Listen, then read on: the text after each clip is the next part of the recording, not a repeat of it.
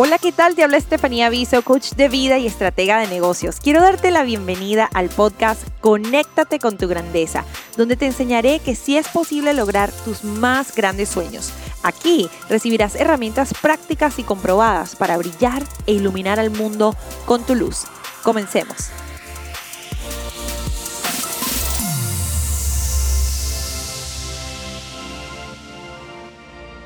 Bienvenidos a otro episodio del podcast Conéctate con tu grandeza. Hoy vamos a hablar de un tema delicado pero sumamente importante y se trata de cómo enfrentar los momentos difíciles de en tu vida. La clave siempre en los momentos difíciles es no es lo que sucede, realmente es cómo reaccionamos ante esas circunstancias. Y es lo que va a definir tu salud mental, tu salud emocional y cómo y, cómo se resuelven esas situaciones que en el momento se sienten como gigantes, como interminables, difíciles, dolorosas. Hoy vamos a hablar de eso porque realmente es importante saber que en esas situaciones en las que quizás enfrentamos una enfermedad de un ser, querido, una enfermedad que estamos padeciendo nosotros mismos, em, o una pérdida, una situación incómoda, difícil, triste, Siempre, siempre el denominador común en esas situaciones, mis amores, es que tú tienes el poder de decidir y de elegir cómo vas a reaccionar ante esa situación. ¿Qué pasa? Tenemos muchas, em, con, muchos condicionamientos y comportamientos aprendidos de cómo debe uno reaccionar ante una situación. Se supone que si viste a tus padres, a, tu, a las personas que te criaron, reaccionando a situaciones de quizás una pérdida de un ser querido, a situaciones económicas difíciles, a una enfermedad. si los viste reaccionando de cierta forma, tú vas a tener una tendencia a reaccionar de una forma parecida por aprendizaje, por ese aprendizaje que, que sucede de forma inconsciente cuando somos niños, o a quizás de una manera peor. O sea, todo depende de lo que aprendiste, qué está programado en tu mente y cómo eliges reaccionar. Lo importante es que en este caso, si te das cuenta de que en las situaciones difíciles de estrés, de pánico, de tristeza, de miedo, tienes una tendencia a reaccionar de una forma quizás exagerada o de una forma donde te, te envuelves en el miedo y no sabes qué hacer, sufres mucho, te pones muy nerviosa, es importante estudiar eso que, esas reacciones para luego saber qué puedes elegir y reprogramar la forma en que tú reaccionas. Antes de darles seis pasos de cómo eh, enfrentar las situaciones difíciles, quiero hablar sobre lo importante que es la responsabilidad. Y también les quiero dar un ejemplo de algo que me pasaba muchísimo. Es algo muy pequeñito, em, es un ejemplo de algo simple, pero es algo que realmente para mí fue revelador y me dio, me abrió los ojos a cómo podía utilizar eso, ese ejemplo pequeño, esa situación pequeña, y llevar esa reacción que tuve a situaciones más, más severas y más serias. Bueno, lo que me pasaba, eh, lo que me pasó una vez fue que me di cuenta de que yo em, un día iba subiendo las escaleras con Victoria y se me cayó un, un bowl, un platito con leche y cereal. Se me cayó en la escalera donde estaba la, alfombra. Y aunque esto no suene como algo tan crucial, quiero, quiero dar este ejemplo porque es un ejemplo que a mí me abrió los ojos y que nos va a ayudar muchísimo, especialmente a las que estamos ah, criando niños como madres. Y cuando se botó ese vaso, ese, ese plato, ella como que me volteó a ver, a ver cómo reaccionaba. Y yo bueno, porque he tenido tanto tiempo ya observándome y trabajando en ese momento específico, reaccioné bien. No quiere decir que reacciono bien en todos los momentos, pero en ese específico aprendí y lo hice bien. Y lo que hice cuando ella me volteó a ver, vio la leche tirada en la alfombra, el cereal, creo que se le había caído a ella. Entonces estaba así como que, ¿qué me va a decir mi mamá ahora? Yo lo que hice fue decirle, em, está bien, amor, vamos a limpiarlo y seguimos, ¿ok? No te preocupes, no pasó nada, vamos a limpiarlo. Cuando realmente la reacción que quizás yo hubiese tenido en automático hubiese sido, ay, ¿por qué se me botó la leche? No puede ser este desastre. Yo quería buscar una servilleta, limpiar la alfombra, ahora se va a manchar la alfombra, todo ese tipo de cosas que quizás nosotros hacíamos antes o que yo hacía antes. Y esta vez yo dije, wow, tengo una gran responsabilidad porque Victoria me está viendo. Y si yo reacciono de mala forma, ella va a programar esa manera de reaccionar en estos momentos, se va a llenar de rabia, no va a saber controlarse cuando las cosas no salgan a su favor. Y gracias a Dios en ese momento tuve una buena reacción. Ojo, no lo tengo en todos los momentos, quisiera, pero como ustedes saben, estamos siempre en ese proceso de mejora. Ah, pero ese día se me abrieron los ojos y yo dije, wow, tengo el poder de elegir cómo reacciono. Si quizás antes cuando un niño se caía, tu mamá, tu papá y tus abuelos decían, no, el niño se cayó, por favor, y, y hacían quizás un drama de lo que pasó, la familia se consternaba, o te mojabas en la lluvia y te decían, te vas a enfermar. Eh, y aprendiste esas reacciones a ese tipo de cosas que quizás no son tan difíciles o tan, tan graves como quizás otras situaciones de la vida. Quiero que aprendas a descifrar y entender cuál es tu reacción programada cómo normalmente reaccionas porque crees que es la forma correcta de reaccionar, así mismo como por ejemplo cuando estás en, la, manejando en la calle y alguien eh, comete una infracción y, te pasa. Eh, realmente muchos de nosotros quizás aprendimos a decir, a tocar la corneta y gritar, ¿por qué hiciste eso? O decirle algo malo a la persona o sacarle el dedo grosero a la persona.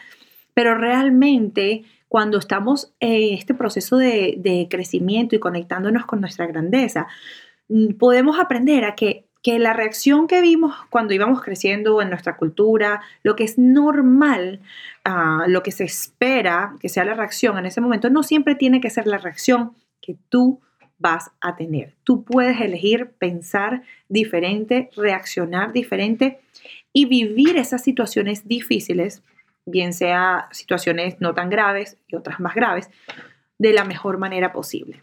¿Ok?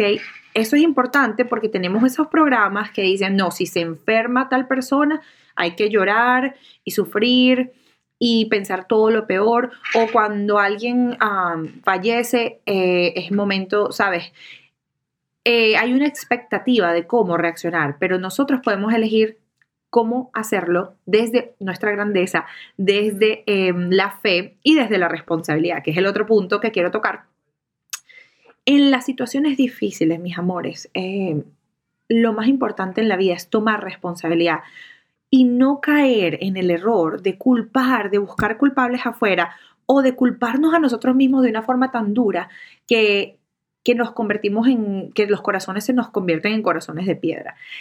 Tomar responsabilidad en los momentos difíciles y en las situaciones difíciles es el paso, yo creo que número uno, para ver la situación desde una forma empoderadora y no desde el punto de vista de víctimas, porque de hecho se ha comprobado en la ciencia que cuando nos convertimos en víctimas, o sea, cuando pensamos que oh, perdí todo, perdí todo, perdí mi negocio, perdí mi familia, perdí esto por culpa de la economía, por culpa del presidente, por culpa de la pandemia, ¿qué pasa?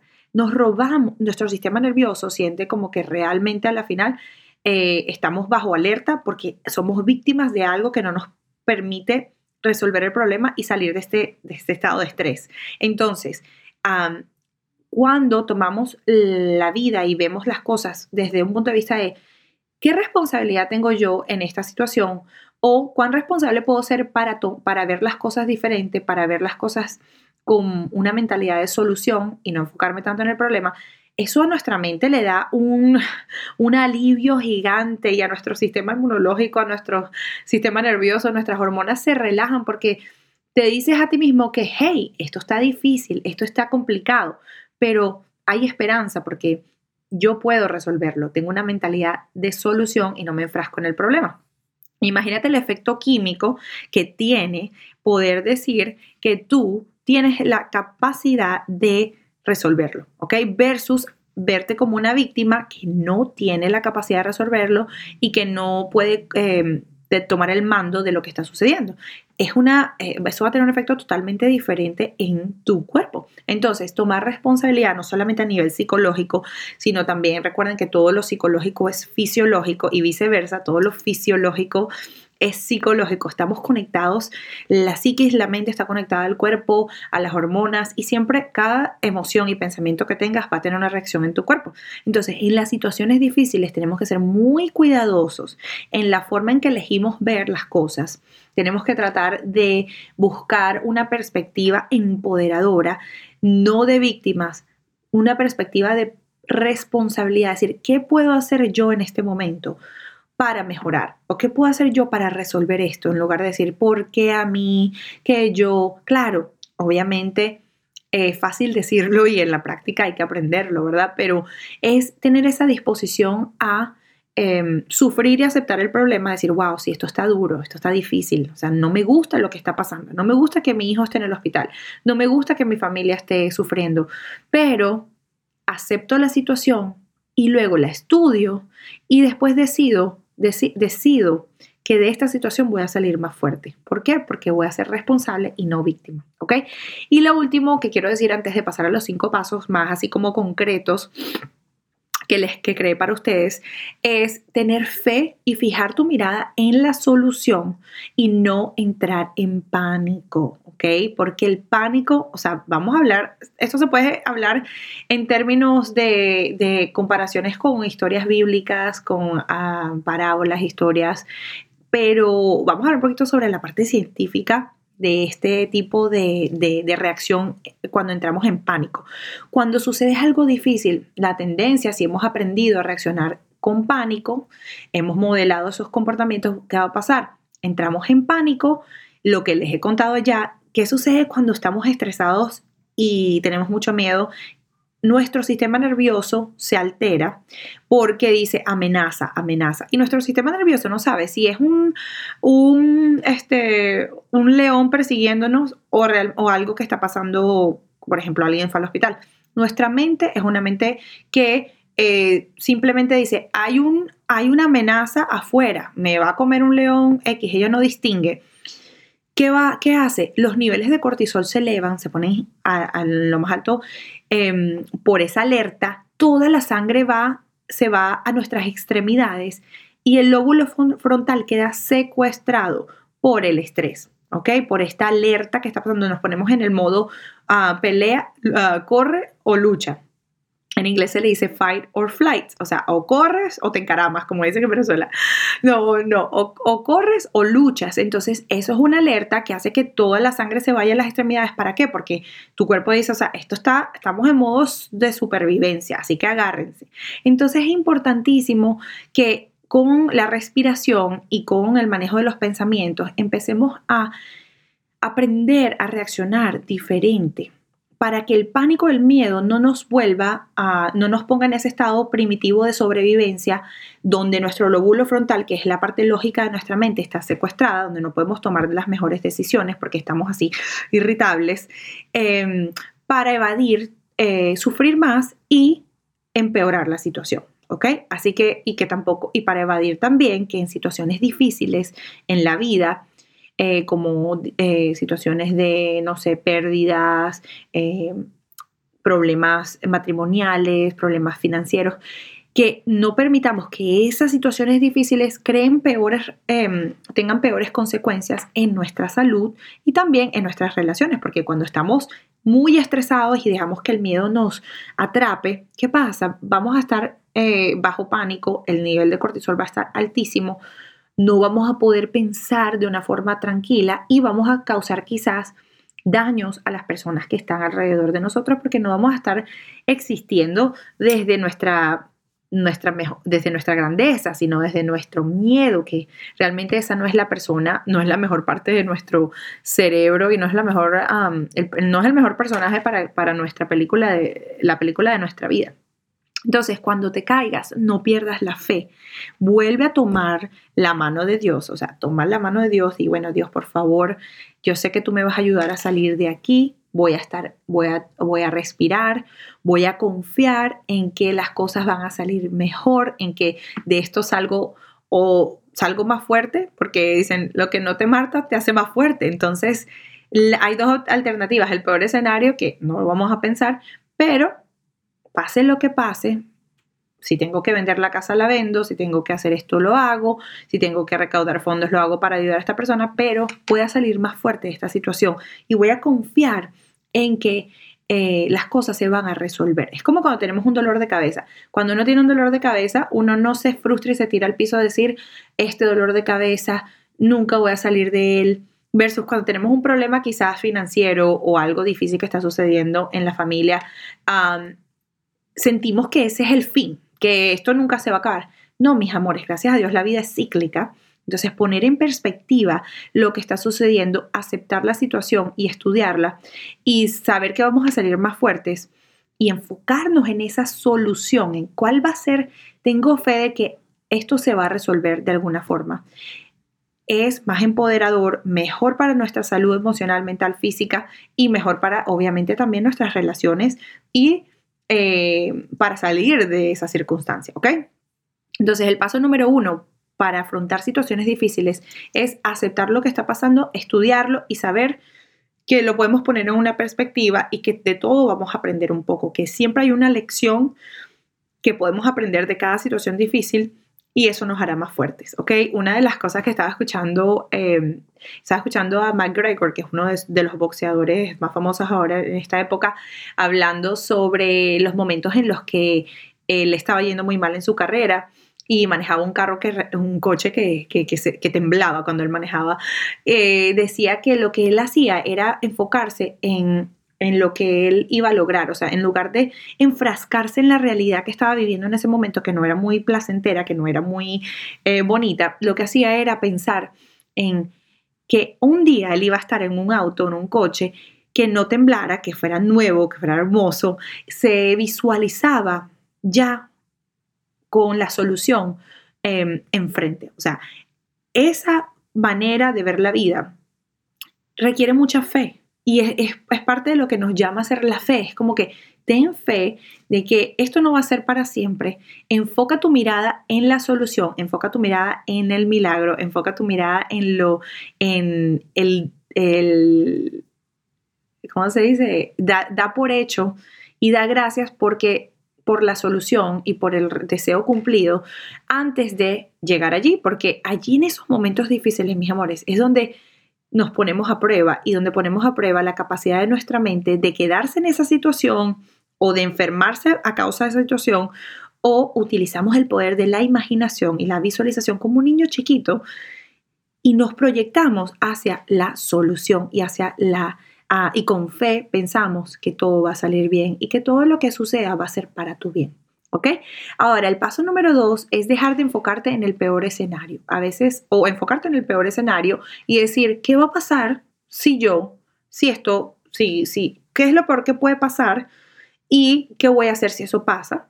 Pensarlo, estudiarlo, decir, bueno, esta va a ser mi reacción y entrenar a la mente a, a aprender a reaccionar a las, a las cosas que te asustan antes de que sucedan para tú tener una estrategia y un plan y no dejar que el pánico se apodere de ti. El paso número tres es busca la lección y la sabiduría que te puede estar dando esta situación. ¿Qué pasa, mis amores? Cuando nos tocan momentos difíciles, es fácil empezar a culpar a los médicos, a la pareja, a la economía, a los niños, especialmente los padres. Eh, veo que sucede mucho que, ay, los niños se están portando mal o están muy como berrinchudos o contestando mucho, gritando. Y los padres empiezan a culpar a los niños, es que estos niños no me dejan descansar, es que esta, esta economía, o sea, y cuando hacemos eso nos olvidamos de que nosotros somos muchas veces la fuente de la realidad que estamos viviendo. O sea, yo creo que casi siempre. Hay cosas que suceden que no podemos controlar, pero la lección está en decir, ¿qué puedo aprender de esta situación? ¿Cómo puedo hacerme responsable? ¿Qué puedo mejorar para que esto no me vuelva a pasar y y en lugar de decir, bueno, es que mis hijos son demasiado tremendos o no me hacen caso, decir, ¿cómo puedo ser un mejor padre, una mejor madre para darles la atención que ellos necesitan y evitar esos berrinches? ¿O cómo puedo alimentarme mejor para que no me dé este dolor de cabeza y esta sinusitis todo el tiempo? Entonces, en tomar responsabilidad y decir, wow, yo puedo aprender algo de aquí, aquí hay una lección, esto que me está pasando es una, es una alarma que se está prendiendo. Quizás en la, en la salud a veces el cuerpo nos da muchas, nos da muchas eh, warnings, muchas, eh, ¿cómo se dice?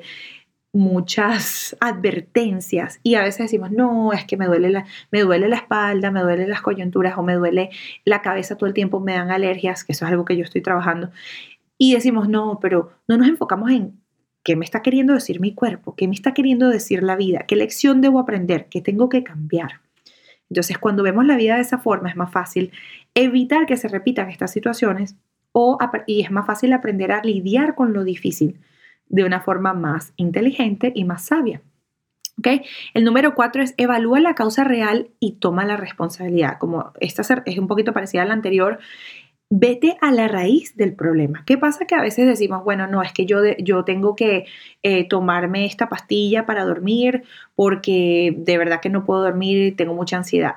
O yo tengo que usar esta droga o tomarme una copa de vino o de un trago de alcohol o tengo que, eh, no sé, hacer cosas que son dañinas para mi cuerpo porque si no lo hago, es que no puedo, no puedo dormir o no puedo estar tranquilo o tengo que reaccionar así porque esta situación es muy difícil y nos escondemos detrás de eh, el dolor que estamos viviendo en lugar de decir por qué yo necesito reaccionar así, por qué estoy reaccionando así, que tengo programado en la mente subconsciente que me hace reaccionar así, o porque estoy dependiendo de una sustancia, porque estoy dependiendo de tomarme una copa de vino, porque estoy dependiendo de ir a no sé, a gastar dinero en esta situación qué es lo que está grabado en mi subconsciente que me hace comportarme de esta forma que es dañina para mí.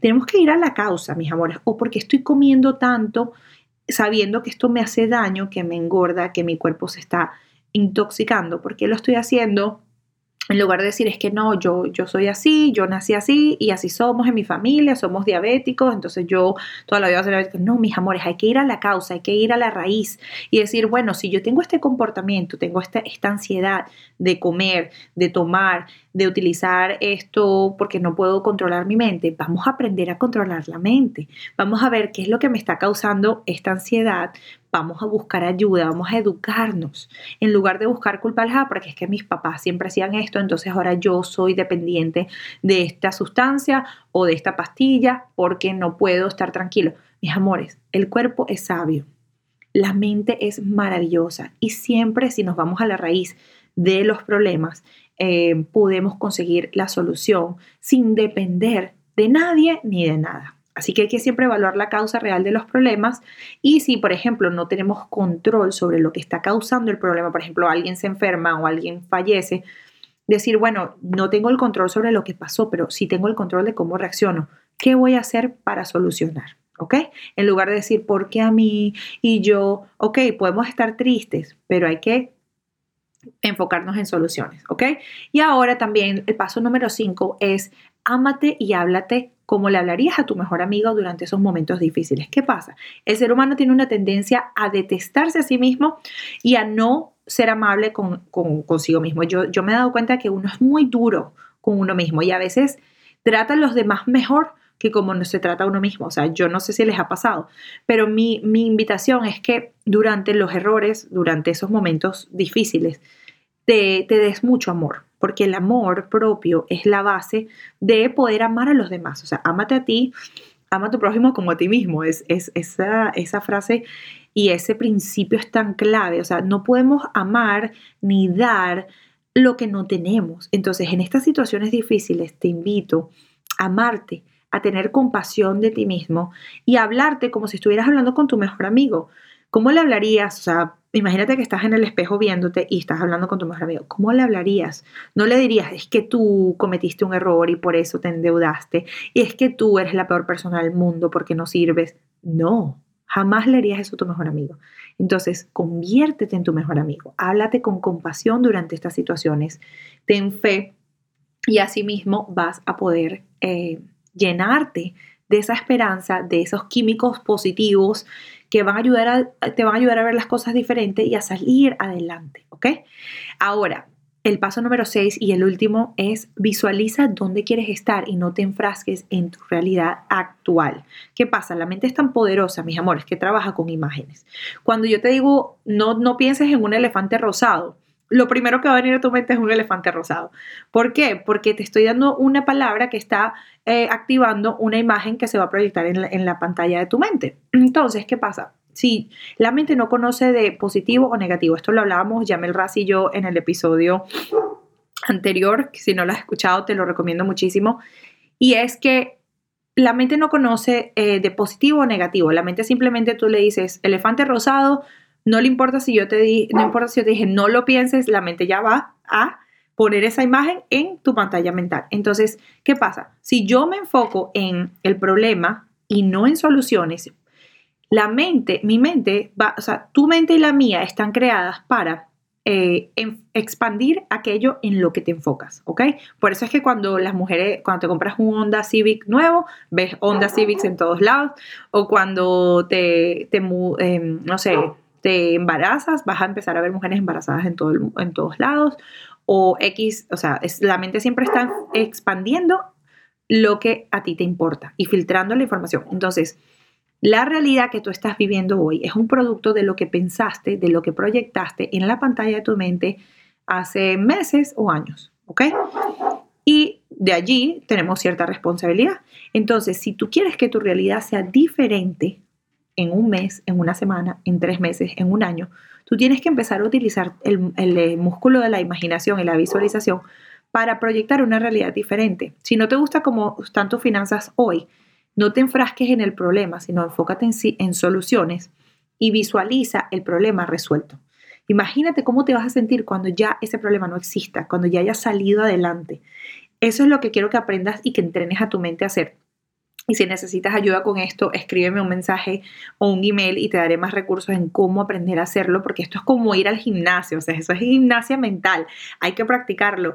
Y una de, las clases en las que yo he visto que eh, se enseña de una forma maravillosa es el arte de ser mujer, que por eso siempre la menciono. Eh, es una clase que a mí me ayudó muchísimo y que la recomiendo porque yo creo que todo el mundo debe tener una guía que los enseñe a aprender a visualizar, aprender a Em, controlar la mente, a utilizar el músculo de la imaginación, que es un músculo, que es una facultad que tiene el ser humano que no tienen los animales y que a veces subutilizamos o utilizamos de una forma incorrecta porque utilizamos la imaginación para preocuparnos y, y, pensar en todo lo que puede salir mal en lugar de decir, bueno, voy a proyectar una, una realidad y una solución a este problema, en lugar de proyectar más problemas. ¿Ok? Hay que utilizar nuestra mente a nuestro favor porque es maravillosa. Así que bueno, con estos cinco, seis pasos ah, les dejo ayudita para que sepan cómo afrontar situaciones difíciles en sus vidas. Es normal pasar por situaciones, a todos nos va a tocar. Eh, lo importante es cómo las enfrentamos, cómo elegimos reaccionar y eh, bien sean situaciones muy leves o muy graves, siempre tienes la el, eh, tú siempre tienes la opción y puedes tomar la decisión de cómo reaccionas. Esto es todo por hoy, mis amores. Eh, espero que les haya gustado el episodio. No duden en enviarme sus em, preguntas, sus comentarios, en dejarme una reseña aquí abajo de, en la plataforma en la que estén escuchando el podcast para escuchar sus, ah, su feedback y también dejarnos cinco estrellas si les encantó este episodio y si les gusta este show. Estaremos también respondiendo sus preguntas cuando las envíen a, mi mail y trayéndoles más invitados maravillosos para poderlos ayudar siempre a conectarse con su grandeza. Los quiero mucho y nos vemos en el próximo episodio. Bye.